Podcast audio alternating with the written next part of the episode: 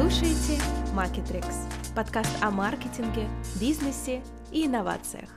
И сегодня мы как раз поговорим об инновациях и, наверное, о самом горячем тренде в digital-индустрии – большие языковые модели, AI-чат-боты и конкретно один из них – ChatGPT. И обсуждать мы это будем сегодня с Кириллом Костиковым, креативным директором, автором в телеграм-каналах о книгах – Греча культурного человека и креативного канала Шоу Годно Раннер. Кирилл, привет! Привет, привет! Давно не слышались, очень рад, что снова вернулись. Ой, я как рада.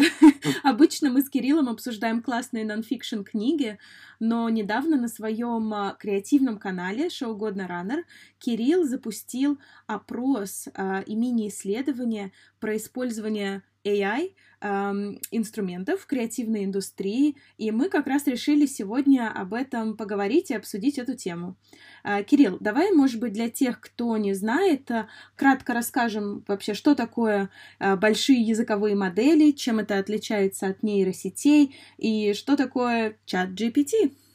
Класс! Да, с удовольствием начнем с самой хайповой темы, хайповой вершины хайповой темы, назовем это так – а, точнее Large Language Models или большие языковые модели, чтобы не быть голословным на тему того, что я все это выдумал, о чем я буду говорить, на самом деле нет. А, часть вещей, про которые я буду говорить, я взял из очень подробного и очень хорошего обзора на The Bell, который сейчас иностранный агент. Я думаю, мы ссылочку оставим в описании о том, что это такое.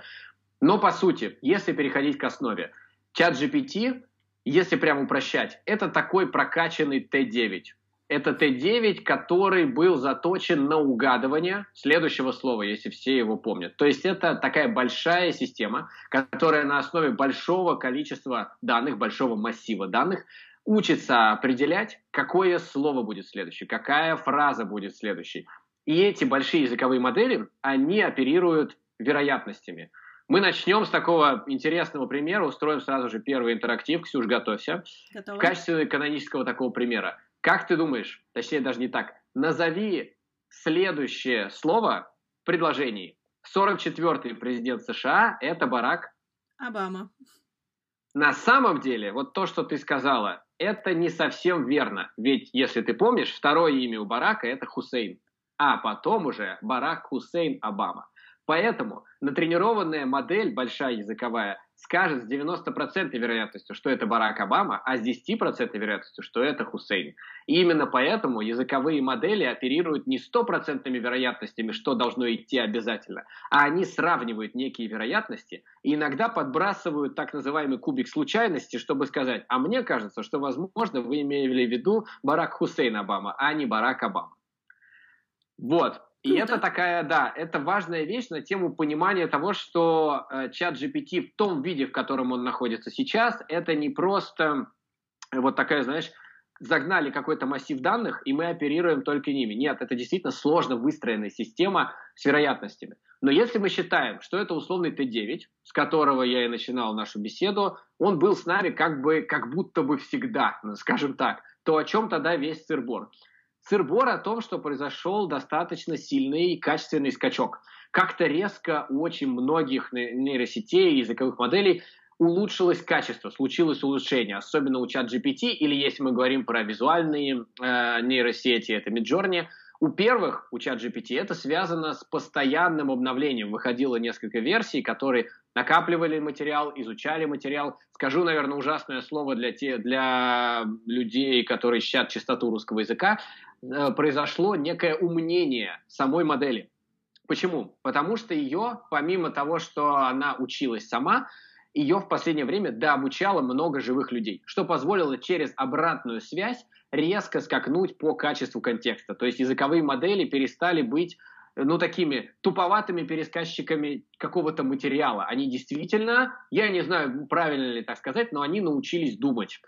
И этот скачок, он произошел как у ChatGPT, так он произошел у Midjourney, и мы это видим на примере того, что люди делают посты, люди сдают курсовые, люди защищают дипломы, правда, их за, потом за это очень сильно ругают, а потом снова награждают, программисты проверяют свой код и прочее, прочее, прочее, прочее. То есть это та история, которая сейчас, конечно же, хайпует, но почему это та история, которая хайпует просто нереально, потому что на самом деле мы можем взять только, вот прям для начала, только одну сферу, в которой это сейчас наиболее актуально, и это, как ты думаешь, что это за сфера? Реклама, контент. Реклама, контент, а если точнее, можно объединить эти темы рекламы и контент, Маркетинг. это поисковики. А, ну да. Поис... Да, поисковики это действительно огромный рынок. Как минимум сейчас абсолютно неожиданно началась эпохальная битва между Гуглом и Microsoft за поисковый пирог. Неожиданно, потому что, ну, кажется, кто может в целом потеснить Google? Э, уже просто мастодонта на этом рынке, который получает большую часть своих доходов непосредственно из поисковиков. И вот то, насколько сильно обращены взоры на битву, взоры на битву этих гигантов, можно посмотреть по цене одной ошибки.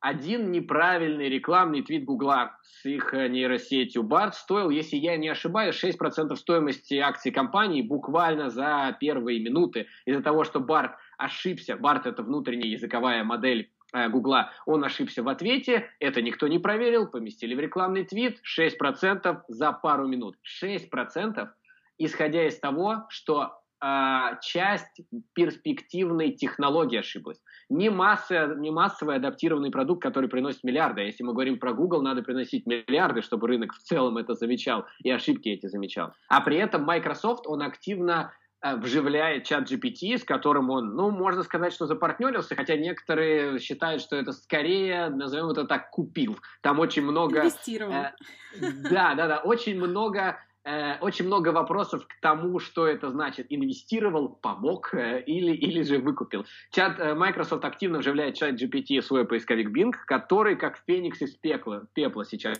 воскрес и претендует на свою весомую долю поисковиков. А ведь на этом поле, насколько я правильно понимаю, TikTok тоже хотел бы занять свое место, да, и тут и есть занимает. интересный факт. И занимает, да, действительно и занимает. Э, насколько я правильно помню, это такой факт топовый, а ты сейчас мне расскажешь про кое-что другое. Насколько я помню, чат GPT побил именно рекорд ТикТока по количеству набора первых 100 миллионов пользователей за ограниченное время. Он побил э, вообще, в принципе, мне кажется, рекорд э, по всем социальным и тех э, платформам, потому что, по-моему, за неделю всего а, существования, как они выкатили, да, третью, по-моему, версию, они набрали миллион пользователей за неделю. Твиттеру, ТикТоку понадобились месяцы, чтобы набрать такое количество пользователей. Поэтому, конечно, это беспрецедентная акция. Наверное, да. Мы чуть попозже поговорим о том, что такое, когда мы поговорим про юзер-кейсы, что такое TikTok э, нейросети в целом сейчас, что из этого представляет. Если, мы не, если не против, я расскажу о том исследовании, который Давай. проводил. Я тоже поучаствовала в нем, кстати. Да, это и огромное за это спасибо, огромное спасибо большому количеству людей, которые поучаствовали, которые выразили в этом свой интерес. Что это было за исследование с помощью Гугла, с помощью гугловского опросника? Это не реклама у Гугла, пока все, конечно, не очень хорошо на поле битвы с чат GPT, но опросы пока приходится проводить там. Что мне хотелось понять? Мне хотелось понять, а применяют ли люди из маркетинга, из агентств, копирайтеры, ордеры на фрилансе, сценаристы – инструменты ИИ или AI, опять же, тут есть много вопросов к тому, как нам правильно произносить, давай будем использовать ИИ, раз мы все-таки русскоязычный подкаст, искусственного интеллекта давай. в своей сфере. Или же это пока удел гиков и прочего даже не одного, а, наверное, одной десятой процента активной аудитории. Если кратко ответить, то да, применяют. Если более развернуто, то, то еще как применяют. Э, попробуем по порядку. Чтобы вообще понять, э, как они применяют, я составил опросник, в котором было 7 вопросов о том, знают ли люди о том, что такое нейросети, используют ли их, для чего они используют, для каких конкретных целей, пользуются ли они платными или бесплатными инструментами, какие результаты они получали после их использования, какие эмоции после этого они испытывают и что в целом думают о том, что я сейчас только что увидел и что я сейчас только что использовал. И вопрос про угрожает ли, как им кажется, развитие нейросетей их сфере. На самом деле это был самый противоречивый вопрос, за который мне прилетало от некоторых в личку, буквально, да как ты мог вообще вопрос такой задавать, как тебе такое не стыдно спрашивать у людей. Испугались? Э, назовем это так, даже не то, что испугались, а наоборот, как можно говорить про э, развитие какого-то инструмента в, как те, в контексте угрозы, если это, опять же, спойлеры помощник, назовем это так. Я, опять же, это спойлер, возможно, чуть-чуть разделяю эту точку зрения, насколько сильно, поговорим чуть позже.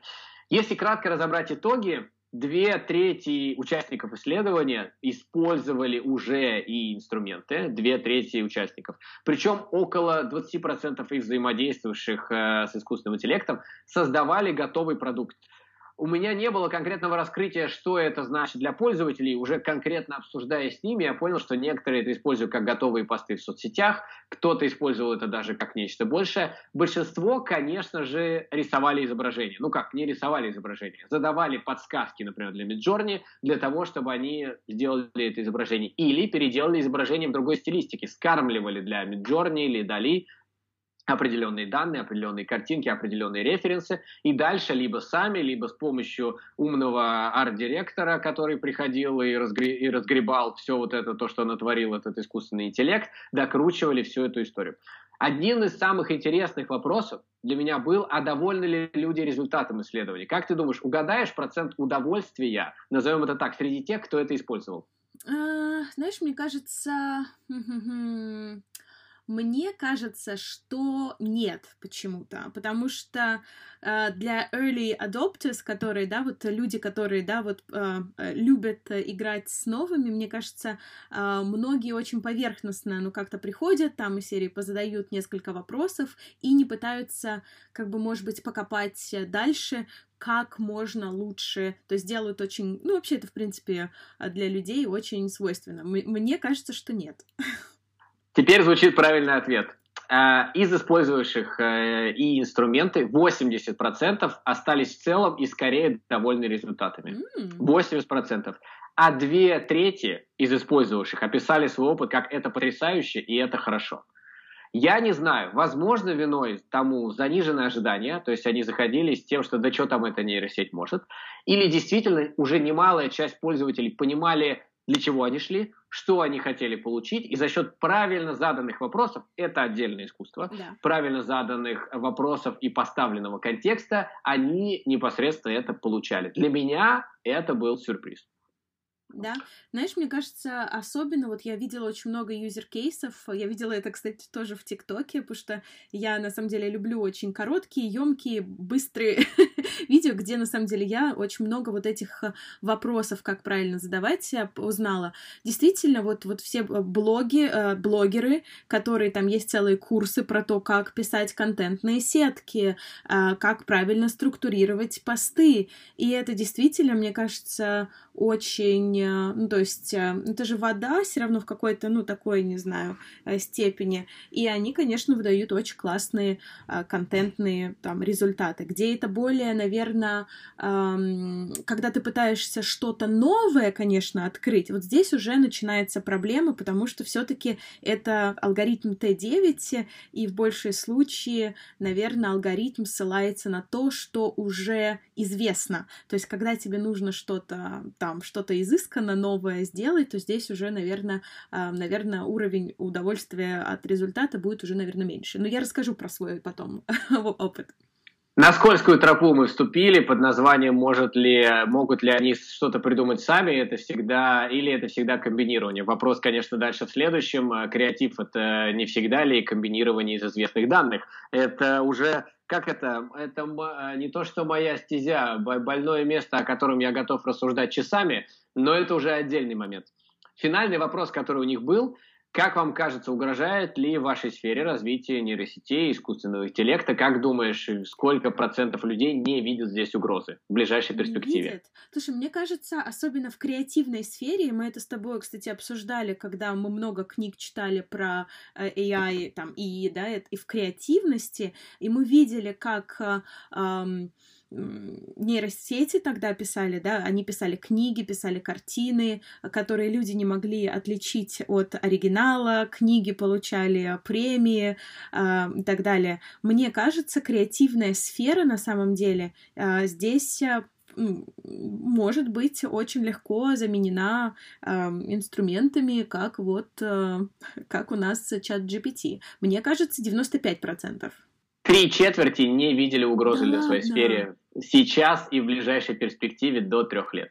Видимо, моя, моя гипотеза, именно моя гипотеза на основе рассуждения и обсуждения с людьми, большинство уже потенциально готовы воспринимать это как инструмент помощи. Не как инструмент своей замены, а, помнишь, наши любимые в экономике, это не товары-субституты, а это дополняющие товары. Вот нейросети для очень многих становятся дополняющим товаром их э, профессионального сферы, их профессионального развития, их скиллов.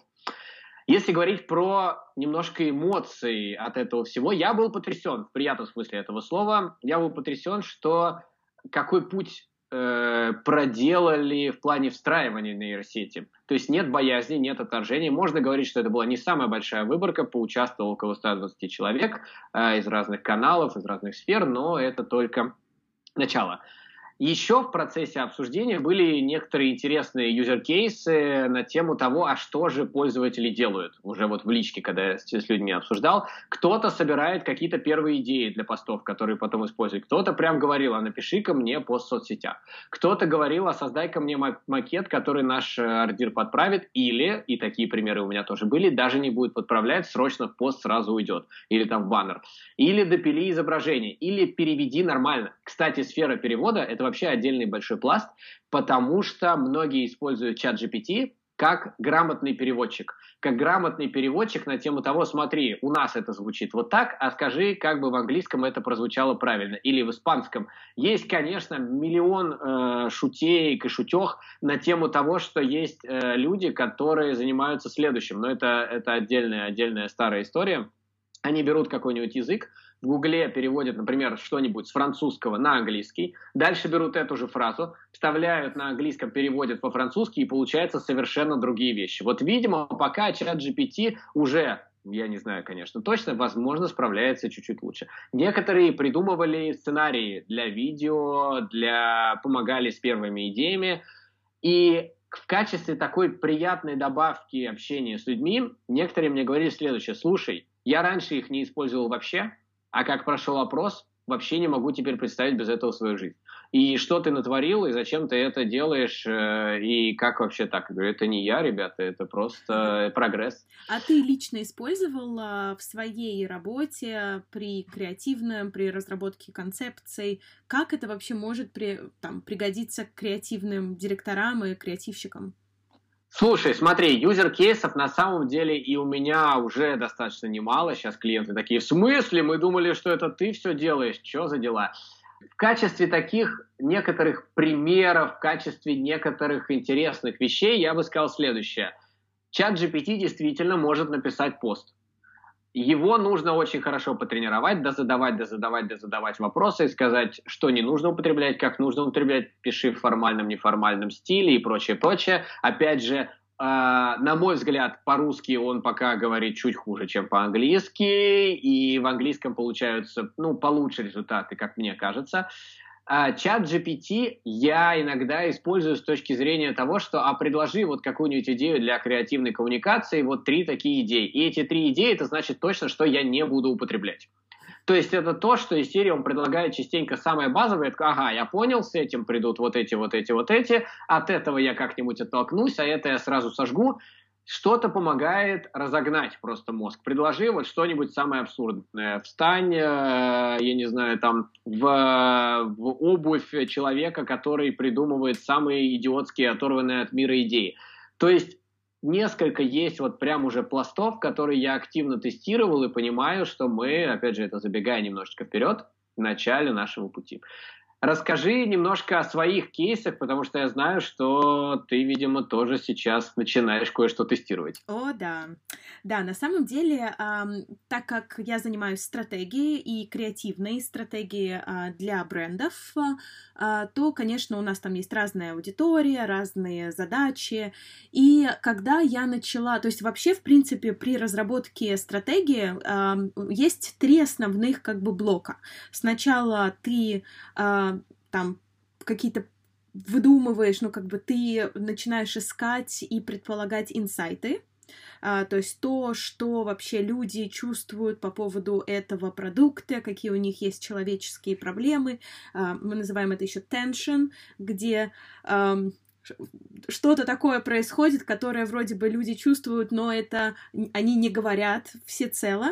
Есть второй блок, это research, это исследование, когда ты подтверждаешь это какой-то фундаментальной базой, а, исследованиями. А, и есть третье, это уже написание креативного брифа, где ты именно очень формируешь емко направление для а, креативщиков, которые потом идут и придумывают концепцию. То есть вот эти есть три шага.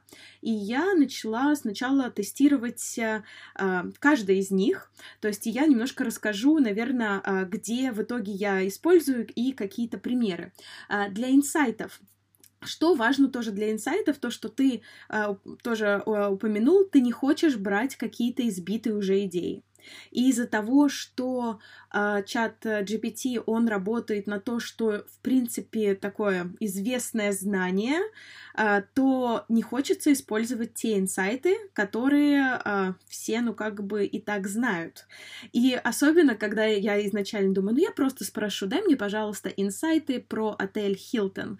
И он мне выдает, это самые большие отели. Ну, то есть для это, это вообще не инсайты. Я думаю, так, ладно, ладно, надо что-то по-другому. И в итоге я разработала, ну, как бы такую практику, что я сначала спрашиваю э, какие-то, э, скажи мне 10 клише, он мне говорит 10 клише, и потом, допустим, ты спрашиваешь, а что э, opposite, а что как бы Противоположное против... от этого. Противоположное от этого. И здесь уже, ну, как бы начинаются какие-то интересные э, вещи. Или ты начинаешь э, спрашивать, вот тоже, как ты сказал, встань в обувь того или того. Я очень люблю использовать комиков. Расскажи мне про э, опыт отеля, там, допустим, Хилтон, если ты там Саша Долгополов, допустим, а, вот. И вот здесь уже начинаются очень как бы а, интересные какие-то вещи, потому что действительно, что делают комики, они оперируют нашими инсайтами. И вот здесь я расскажу пример вот на отеле Хилтона, когда я задала вопрос, дай мне, пожалуйста, 10 самых известных представлений и фактов о Хилтоне, я обычно задаю 10, как бы дай мне список из 10. А, и а, мне дали список из 10. 90% из того, что выдается, обычно не работает. Но это очень все obvious, очень очевидно. Эм, и, но одно из них это было там место, где ты чувствуешь себя как дома. Думаешь, ну блин, ну это скучно, все отели так делают. Э, а, и потом, когда я спросила, а, пожалуйста, сделай мне противопоставление а, этим десяти клише, и один из них, который меня зацепил, это было место, которое не похоже на, на дом. И вот здесь уже, ну, как бы с точки зрения инсайта это было интересно. Пока... Вс... И вот как бы потом, естественно, я начала там делать research и так далее, но в итоге а, как направление в креативной там стратегии это может а, звучать как пока остальные отели пытаются сделать а, из там, да, вот этого опыта повторить твой дом и тебя чувствовать как дома, но есть, э, э, есть люди, которые им уже хочется сбежать из этой домашней рутины. Дом очень часто тоже ассоциируется с проблемами чистить, готовить. И на самом деле э, немногим-то и хочется, чтобы из одного дома в другой. Поэтому как бы позиционирование, которое в принципе, мне кажется, было бы интересно, что Хилтон как раз переносит тебя из домашней рутины и дел, чтобы ты отдохнул от этого всего, и ты вот как бы э, немножко, ну, как бы э, изменил вот эту обстановку. И вот это, мне кажется, очень, э, ну, интересный э, способ, но здесь как раз вот эта магия задавания правильных вопросов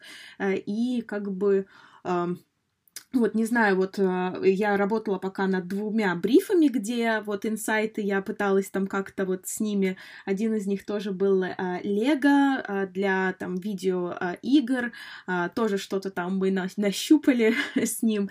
Вот, говоря про вторую часть, это research. Это когда ты исследование, когда ты идешь, для стратегии очень важно подтвердить это э, какими-то очень такими э, исследованиями с большим именем, или это журналы какие-то, ну, наверное, не журналы, правильно говорят, это исследовательские журналы, типа, допустим, Lancet, только в других э, ин- индустриях.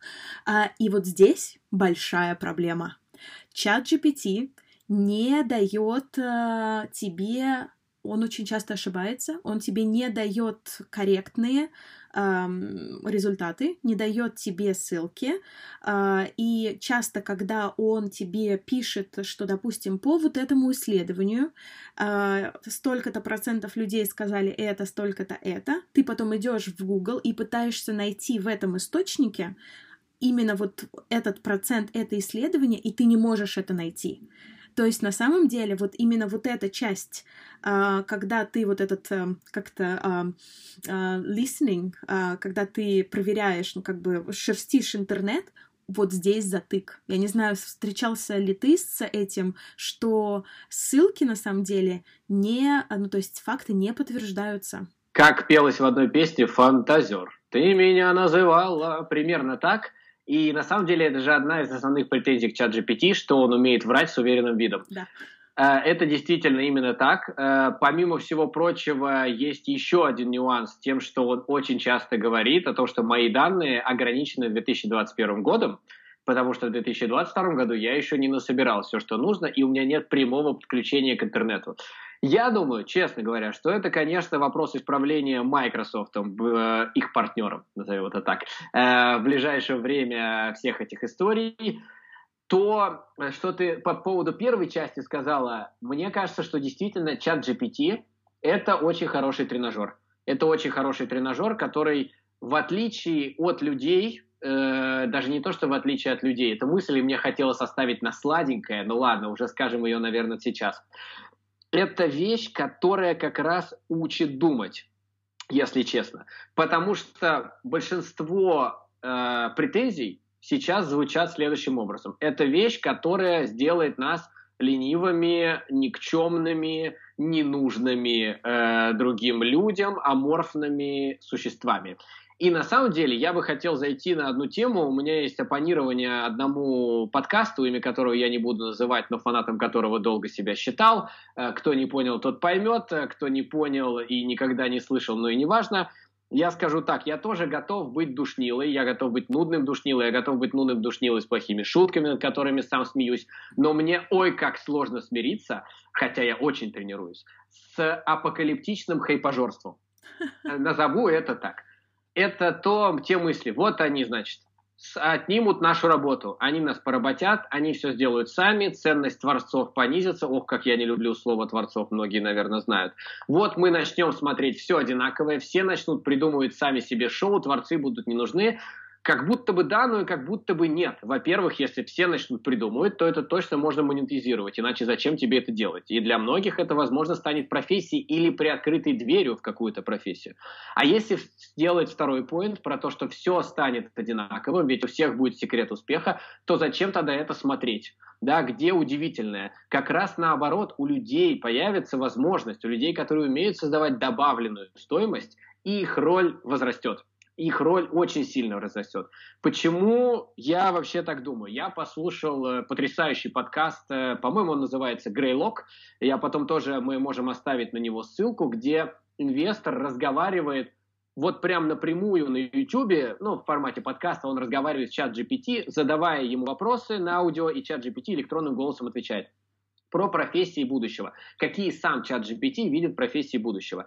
И меня э, приятно поразило, чат GPT, конечно, сразу говорил это на вскидку, но условно там звучали следующие вещи. AI Ethical Officer, AI Explainability Engineer, Robot Team Coordinator, AI Assisted Climate Change Analyst и многие-многие-многие другие. Кстати, это действительно реальные ответы, которые давал чат GPT. Если у нас закрывается одна дверь, то, на мой взгляд, открывается сотни других. Ну и когда мы говорим про рабочие места, а, естественно, сначала может быть действительно ощущение, что люди не нужны. Но тут есть заход еще из другой темы, что с развитием нейросетей Мы как-то с тобой тоже делали заход на эту тему, когда с тобой обсуждали развитие искусственного интеллекта. И если помнишь, мы с тобой обсуждали, как искусственный интеллект помогает врачам, которые оценивают онкологию, это снимки Google, по онкологии. Это Google как раз, или IBM делает с Watson. Да, или IBM, или... А, по-моему, это этот, э, Watson? DeepMind. DeepMind они это делали, да. использовали Google. движок. Если раньше к врачу стояла очередь, потому что приема не дождешься, э, потому что ему нужно каждому пациенту уделять час, то теперь он с той же эффективностью может уделять каждому пациенту 10 минут, потому что ему поможет нейросеть. И больше людей не будут затягивать чекапы, больше людей смогут раньше приходить, понимая к врачу, понимая, что есть возможность к нему прийти не через 3 месяца, где ты об этом забудешь, а через неделю, потому что у врача появилась возможность тебя принять. Если раньше на условный съемочный процесс нужно ждать топовых сценариев от топовых сценаристов, то сейчас эти топовые сценарии напишутся быстрее, потому что эти топовые сценаристы пройдут намного быстрее, и это самая, наверное, фундаментальная часть, которая мне важна и которая мне кажется интересной, рутинную часть или то, куда не стоит уходить, нейросети возьмут на себя. И дальше мы уже будем, я в это искренне верю, заниматься креативностью. То есть здесь, мне кажется, увеличение предложения вполне способно потянуть за собой уникальная вещь, увеличение спроса на эти услуги. До этого я дошел не сам. Я взял эту историю из статьи The Economist, чуть-чуть переработал, но она мне очень сильно резонирует. Э, мне кажется, что на самом деле, конечно же, роль AI будет возрастать, и нас ждет в хорошем смысле высвобождение наших ресурсов для того, чтобы решать действительно значимые задачи. Это вот такое вот ощущение. Знаешь, мне кажется, еще а, про... Я слышу, что очень многие говорят, ну все, теперь школьники там не будут а, писать а, свои рефераты, а, эссе, а, потому что они будут просить чат GPT.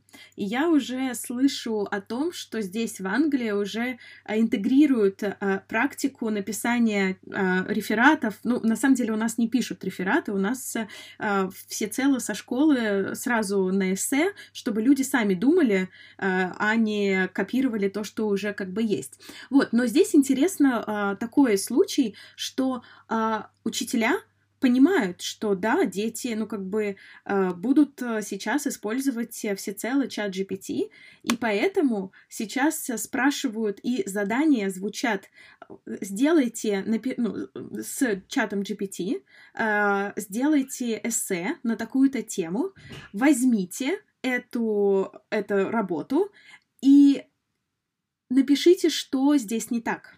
И напишите, как бы вы ее улучшили.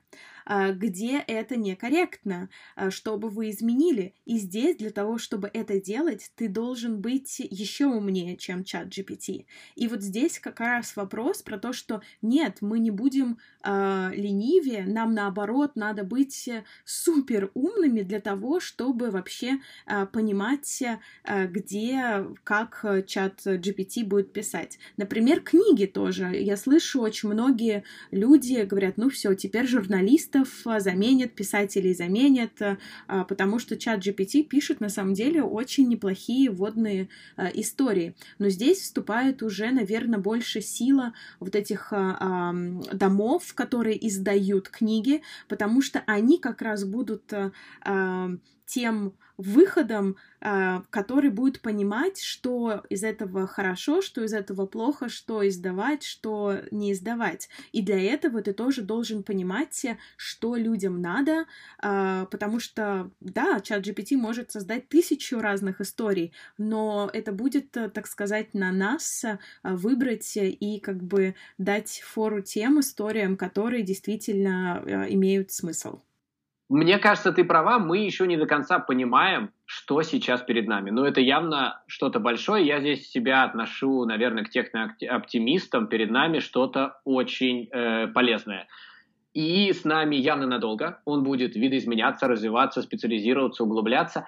И он видоизменит огромное количество сфер. Вот ты сказала в качестве примера образования. Образование, я думаю, ждут очень большие структурные изменения, болезненные для очень многих, кто привык работать в совершенно других условиях, но, как мне кажется, э, необходимые. И я тут сяду на свою любимую коронку, свою, одну из своих лучших, не моих лучших, а одну из любимых книг, которая, мне кажется, является одной из лучших книг в жанре нонфикшена под названием «Среднего не дано». Мне кажется, что во всех сферах нейросети будут вымывать среднее звено.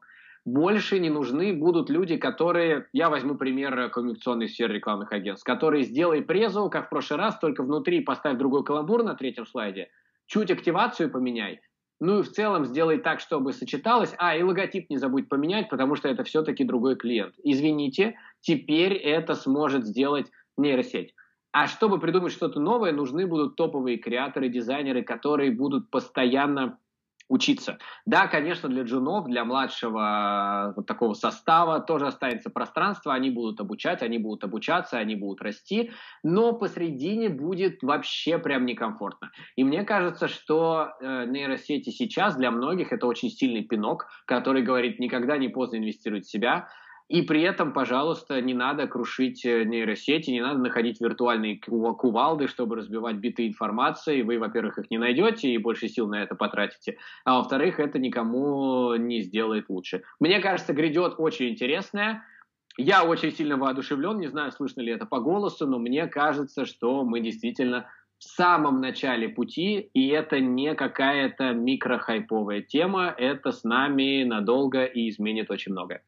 Да, мне кажется, еще это тоже увеличивает то, что э, важность умения работать с информацией, важность и вообще как-то э, мир становится все настолько быстрее и быстрее. И мне кажется, благодаря этим инструментам мы можем быстрее тоже отвечать на запрос, мы можем быстрее искать информацию.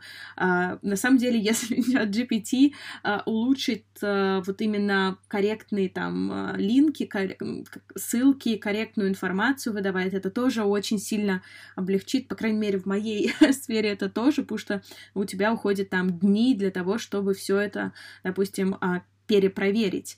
А, вот, поэтому, а, мне кажется, мы будем быстрее. Конечно, следующий, наверное, э, будет э, это ну, мы вживление каких-то там микрочипов в нас, э, чтобы мы были киборгами. Это, как говорит Илон Маск, что а, мы проигрываем AI сейчас, потому что мы очень медленны. И если мы можем, да, как-то сделать свои мозговые процессы быстрее, мы как бы тоже можем, в принципе, дать фору. Кстати, ты знал, что Илон Маск стоял у истоков э, OpenAI? Он сейчас э, вышел пару лет э, из проекта, но он тоже был, он был очень большим как бы человеком, стоящим за OpenAI. Это компания, которая придумала там чат GPT и далее.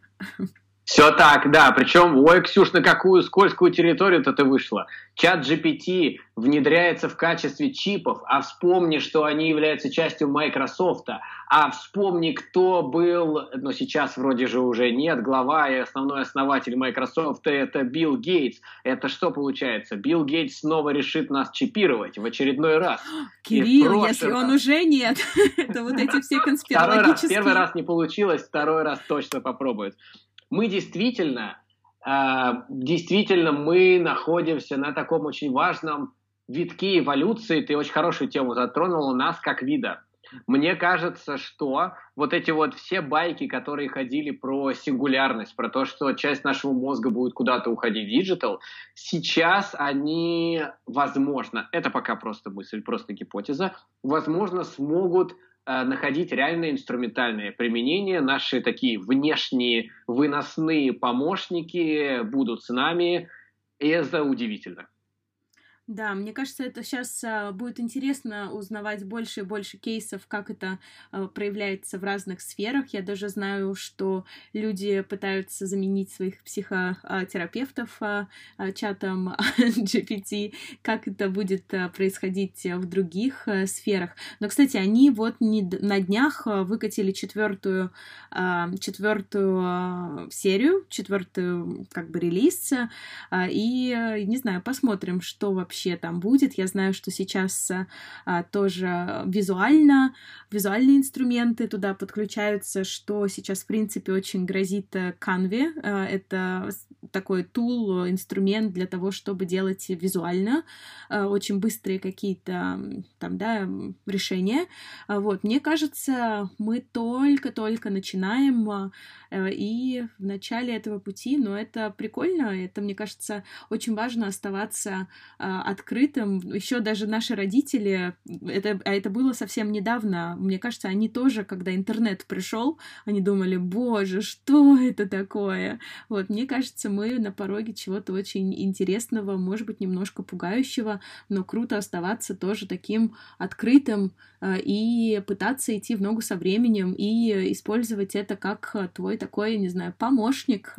А, помнишь, мы с тобой обсуждали тоже в книге, когда про э, шахматы обсуждали, что вот э, компьютеры бьют наших лучших гроссмейстеров, и что они нашли способ, что лучше всего, конечно, играть в паре, когда э, компьютер тебе прорабатывает много-много-много разных вариантов, а ты уже делаешь стратегию. И мне кажется, это, в принципе, очень крутой подход, когда у тебя есть такой go-to body, который идет тебе и э, ищет очень большой массив там, да, какой-то информации, решений, а ты уже фокусируешься на такой более э, дальносрочной какой-то именно стратегии.